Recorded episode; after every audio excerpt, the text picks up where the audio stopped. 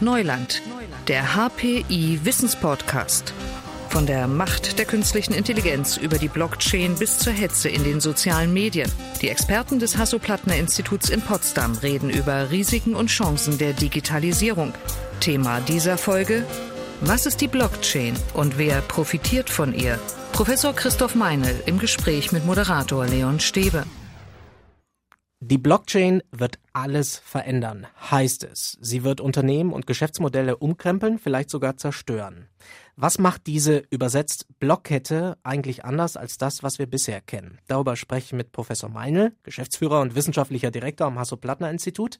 Schön, dass Sie hier sind. Guten Tag. Guten Tag. Bevor wir darüber reden, was die Blockchain genau ist, erstmal die Frage an Sie, was könnte sich damit alles ändern? Also die Fragestellung, die hinter der Entwicklung der Blockchain äh, steckt, ist, dass man in einem Netzwerkverbund, in einem Anwendungsbereich heute typischerweise einen Master hat, einen Schiedsrichter. Also nehmen wir mal das Beispiel Geldtransfer. Da steht in der Mitte eine Bank und ich, der ich einen Betrag an einen anderen Kunden dieser Bank überweisen muss, sende meine Aufforderung bitte überweis dem anderen so und so viel Geld an die Bank. Die Bank kontrolliert das alles und sorgt dann dafür, dass dieser Geldbetrag weitergeleitet wird.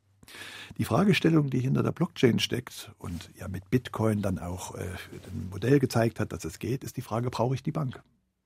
Kann ich diesen Schiedsrichter weglassen? Und wenn ich den weglasse, ist ja zunächst mal für Betrug und Manipulation aller Art Tor und Tür offen. Kann ich irgendwelche Mechanismen einsetzen, der Informatik sind das dann immer kryptografische Verfahren, kryptografische Ansätze.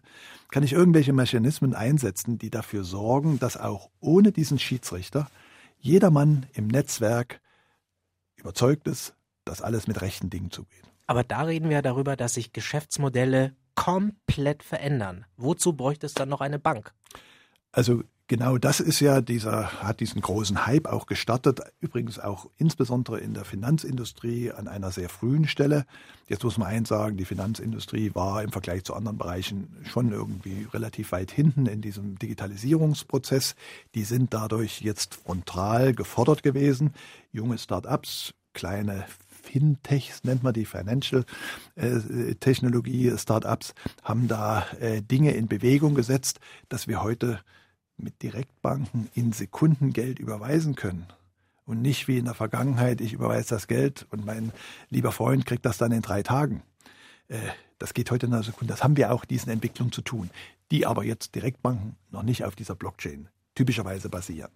Welche Anwendungsbereiche gibt es noch oder was ist noch denkbar? Ich könnte mir vorstellen, ein Finanzamt bräuchte es dann auch nicht, weil mit jeder Transaktion könnte ja die Steuer automatisch abgegriffen werden oder abgezogen werden. Ja, beim Finanzamt bin ich mir deshalb noch nicht so sicher. Die führen ja eine Würdigung durch all dieser verschiedenen Transaktionen, die sagen, aha, der hatte dann so und so viele Kinder und der war schwer beschädigt und da gibt es ja dann immer irgendwelche mhm. Steuernachlässe oder das sind Werbungskosten oder sind keine Werbungskosten. Also da wird ja sehr viel noch an diesen Daten gearbeitet. Da kann ich mir auch maschinelle Unterstützung besser vorstellen, auch dass es schneller geht. Aber dort wäre das kein so ganz typischer Anwendungsfall für Blockchain. Für Blockchain ein Anwendungsfall wäre immer äh, dann zu sehen, zum Beispiel in so einem Logistikbereich, wo ein Produkt an einen Kunden, ein Produkt zu einem Kunden gebracht wird und ganz viele Zwischenstationen sind. Also die Bahn, die das fährt, dann übernimmt das ein Fuhrwerk, was das zum Hafen bringt, dann ist der Schiffseigner und die Hafen. Also wo ganz viele äh, ja, mitwirken, Autoritäten mitwirken, die voneinander unabhängig sind wo es also keinen gemeinsamen Kodex, keine gemeinsamen Verfahren gibt, die sich auch zum Teil gar nicht kennen also die Vertrauenswiederfrage, wenn der mir jetzt so und so viel davon abgibt, wie ist das?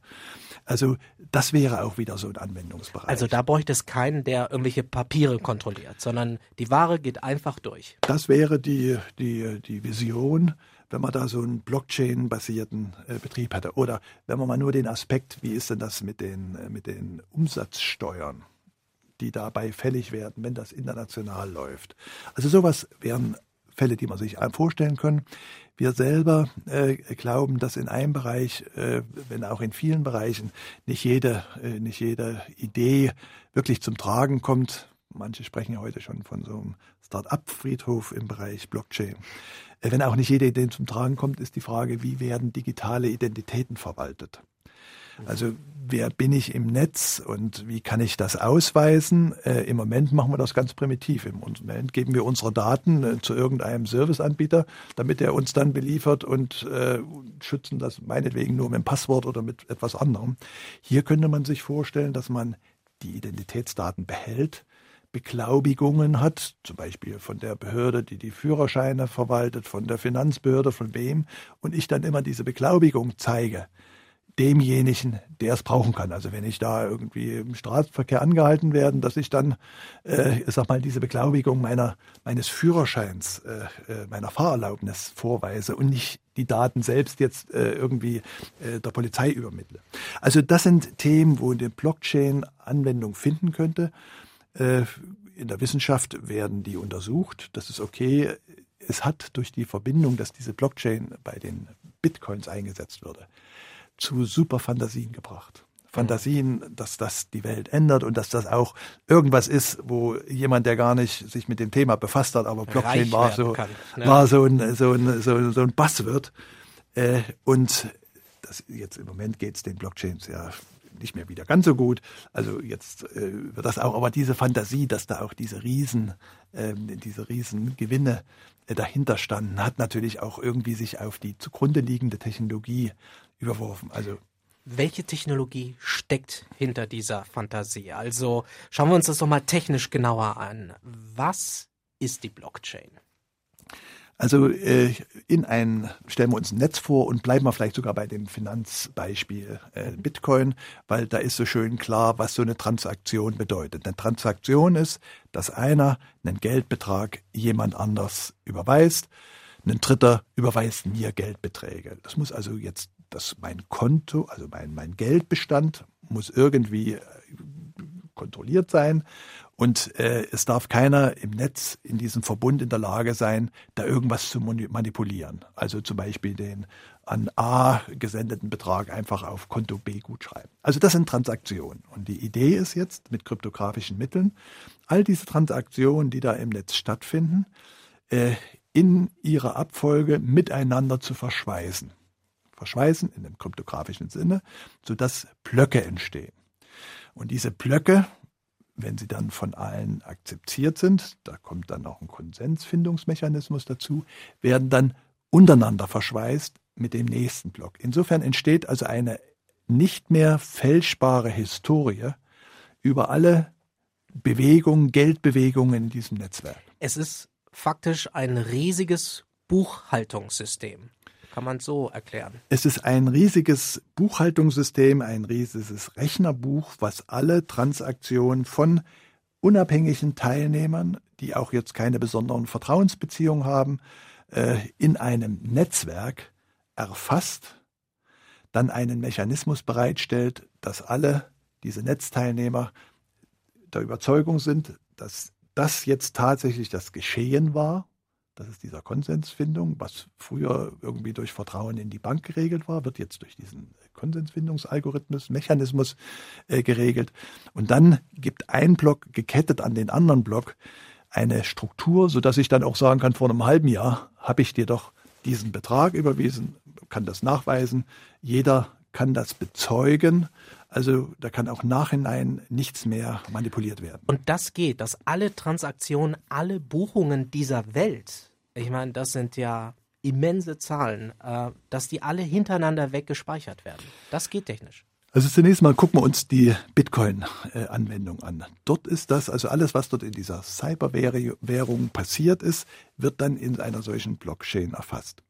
Wenn ich vielleicht nochmal zu dieser technischen Frage komme, es sind in der Blockchain drei eigentlich für sich genommen schon bekannte Technologien aus dem Kryptografiebereich ganz geschickt miteinander verbunden wurden, so dass dieser Anwendung für, dass für diesen Anwendungsfall eine Lösung gefunden wurde. Die, also die Technologien sind einmal die sogenannten kryptografischen Hash-Funktionen. Also dass ich Transaktionen auch in einer Weise komprimiert identifizieren kann. Das haben wir zum Beispiel in vielen Bereichen schon. Da gibt es Funktionen, da gibt es Forschung zu, da gibt es Anwendungen zu. Zweiter Bereich ist das, was man als Public Key Kryptographie oder asymmetrische Kryptographie bezeichnet. Damit können signiert werden. Damit kann ich eine Transaktion unterschreiben, so dass klar ist, nur ich konnte diese Transaktion äh, durchführen und jeder kann überprüfen, dass ich das war. Das ist auch ein Mechanismus, der in, allen Verschlüsselungsverfahren, also wenn man äh, TLS, früher SSL genannt, in seinem Computer benutzt, also die sichere Verbindung im Internet zur Bank, dann stecken diese Verfahren hinten drin. Und dann der dritte Technologiebereich sind diese Konsensalgorithmen. Wie bringe ich dazu, dass wenn diese Transaktionen da sind und jetzt in einem solchen Block verschweißt werden, wie kriege ich alle dazu, die an diesem Netzwerk teilnehmen, äh, zu übereinstimmen, zu sagen, ja, das ist richtig so. Also wie finde ich diesen Konsens äh, im Netz?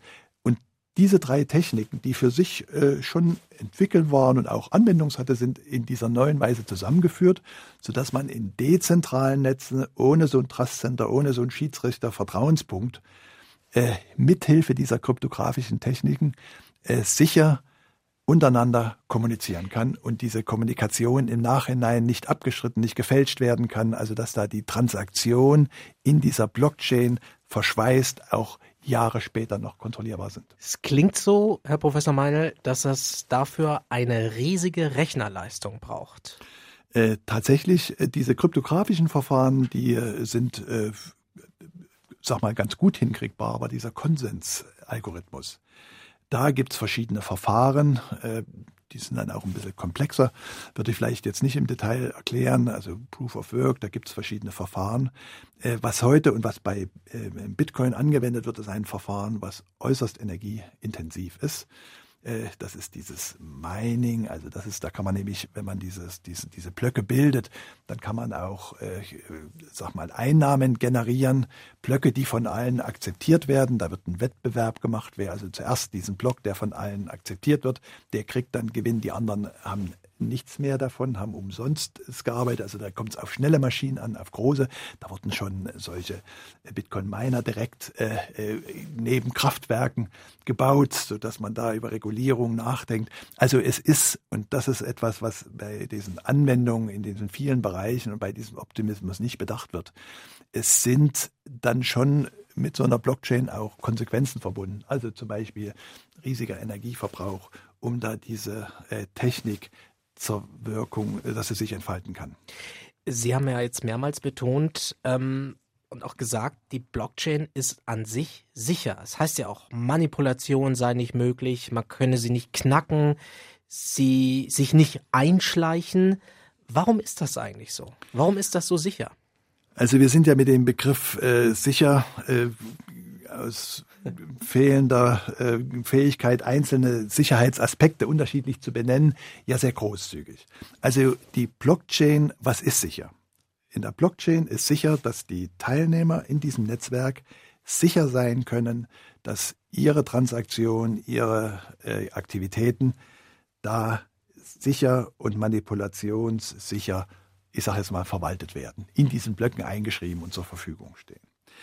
Äh, die Verfahren, die verwendet werden, die haben ihr Sicherheitslevel. Diese Hash-Verfahren, die ich zum Beispiel erwähnt habe, da gibt es auch veraltete Verfahren, die sind weniger sicher als neue Verfahren. Also das ist jetzt kein Generallabel, sondern man muss genau in welchem Bereich gucken, was nenne ich hier sicher. Also sicher ist diese Fälschungsfreiheit. Wenn man aber natürlich jetzt Blockchain-Forschung macht, dann stellt man auch fest, es gibt auch Angriffsmöglichkeiten.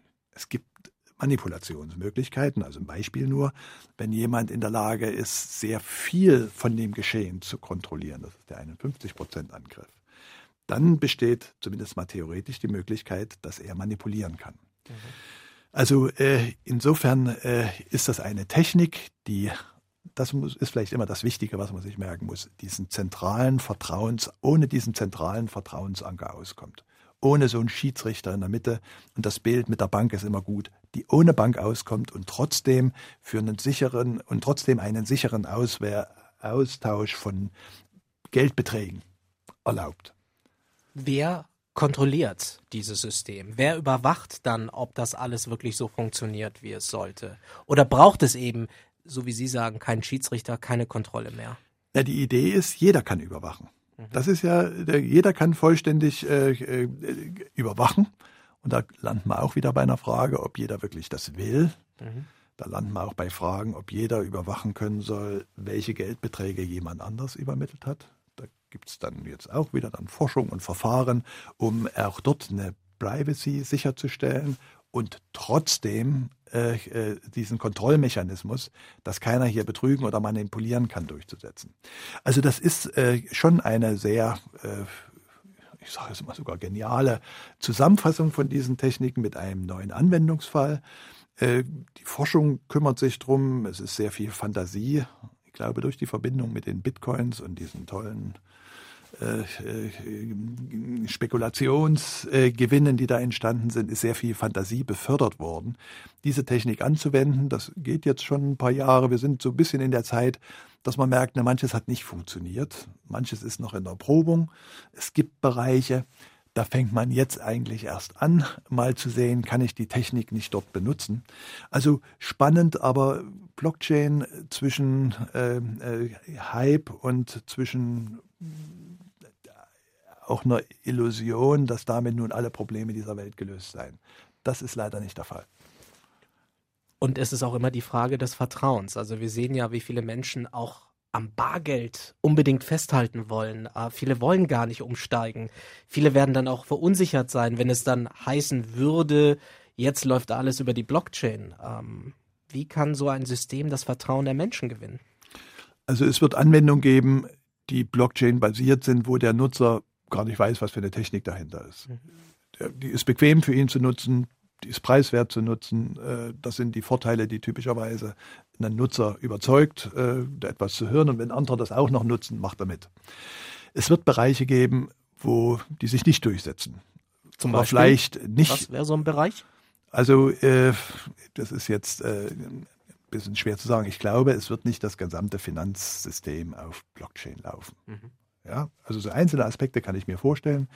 Ich kann mir auch Mischformen gut vorstellen, dass man eben nicht die Bank vollständig abschafft, sondern dass es da so einen Kreis schon von äh, Nutzern gibt, die eine andere Verantwortung in diesem Netzwerk haben als andere zum Beispiel in dem Kontrollieren des Geschehens, in dem, in dem Fortfolgung der, der Blöcke. Nicht jeder am Netz interessiert sich dafür vom Gesamtsystem, äh, was da passiert, zu kontrollieren, ob das alles sicher ist. Also solche Mischformen kann ich mir vorstellen. Äh, auch da gibt es unterschiedliche Modelle. Der Punkt ist, die Technologie an sich und auch die Verknüpfung jetzt mit solchen Konsensalgorithmen zu arbeiten, die Public Key Kryptographie, die ist unabhängig vom Erfolg der Blockchain sind das Techniken, sind das IT-Techniken, die vielleicht in anderen Konstellationen dann auch wieder neue Möglichkeiten bieten. Die sind, ich sag mal, wertfrei, die sind gut, das ist toll, dass wir die haben, das sind große Ereignisse der Wissenschaft. Das dann zu bündeln zu einem Produkt, was ich dann verkaufen kann oder wo Leute irgendwas bildlich hinkriegen. Das ist dann die Aufgabe von Unternehmen, von Start-ups, so eine Business-Idee zu entwickeln. Äh, das muss man immer noch ein Stück trennen von dieser Technologie. Also wir als Forschungsinstitut interessieren uns natürlich für die Technologie. Wo sind die Grenzen? Wo sind Angriffsmöglichkeiten? Äh, wo sind Schwächen? Äh, und hatte das auch schon angedeutet. Wir haben jetzt in unserer Forschung überlegen, inwieweit wir das für das Identitätsmanagement, also das digitale Ich, das Management des digitalen Ichs nutzen können. Und da sehen wir ganz gute Anwendung. Das wird die Menschen am Ende nicht interessieren, ob da unten drunter Blockchain liegt. Mhm. Das wird man vielleicht erwähnen, ja. Aber das ist so, sie sind interessiert, dass ihr Auto fährt.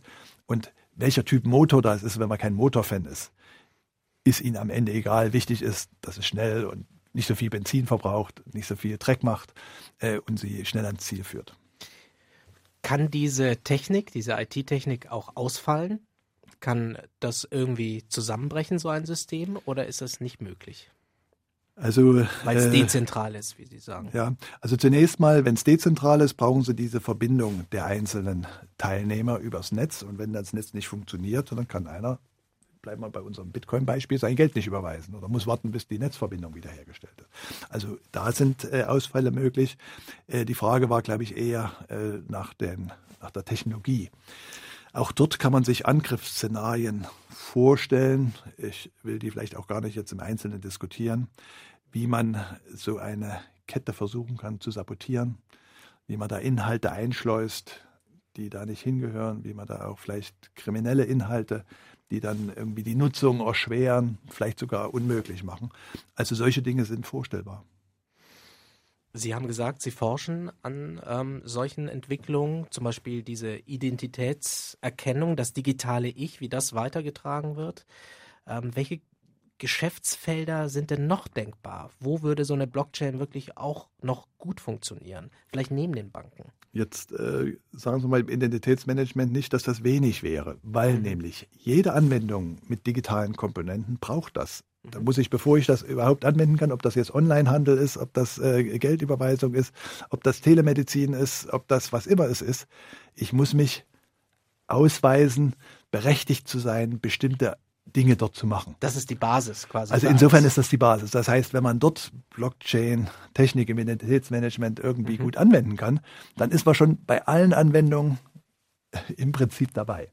Aber Sie fragen nach konkreten Dingen. Also die Frage ist, also ich hatte die Logistik, alles was im Bereich Logistik passiert, Verfolgung von einzelnen Schritten, also was ja zum Beispiel bei Medizin, äh, was wichtig ist, wenn die hergestellt werden, wo sind die Zwischenstationen, wer hat da die Chance gehabt, wer verpackt das, wer, wer vermischt das mit irgendwas, äh, kann man sich das vorstellen.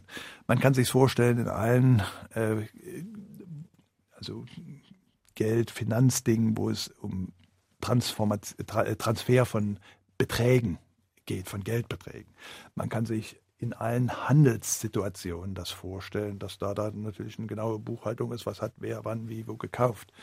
Äh, man kann sich das vorstellen, also es gibt auch sehr viele in der Energiewirtschaft. Also wir haben ja die Situation, früher gab es einen großen Anbieter und oder drei große Anbieter und ich habe ausgewählt. Heute ist ja so, dass jeder selber noch so seine äh, äh, Photovoltaik auf dem Dach hat und die nicht immer braucht die Energie, die dort, weil die Sonne toll scheint, äh, äh, gebraucht. Also wo jeder einerseits zum Empfänger, aber gleichzeitig auch zum äh, zum Anbieter wird. Dass das, was ich nicht selber nutze, jemand anders nutzt. Da geht es um winzige Beträge zwischen ganz, ganz vielen Teilnehmern. Also auch dort kann man sich Abrechnungssysteme, äh, Erfassungssysteme auf Blockchain-Basis vorstellen.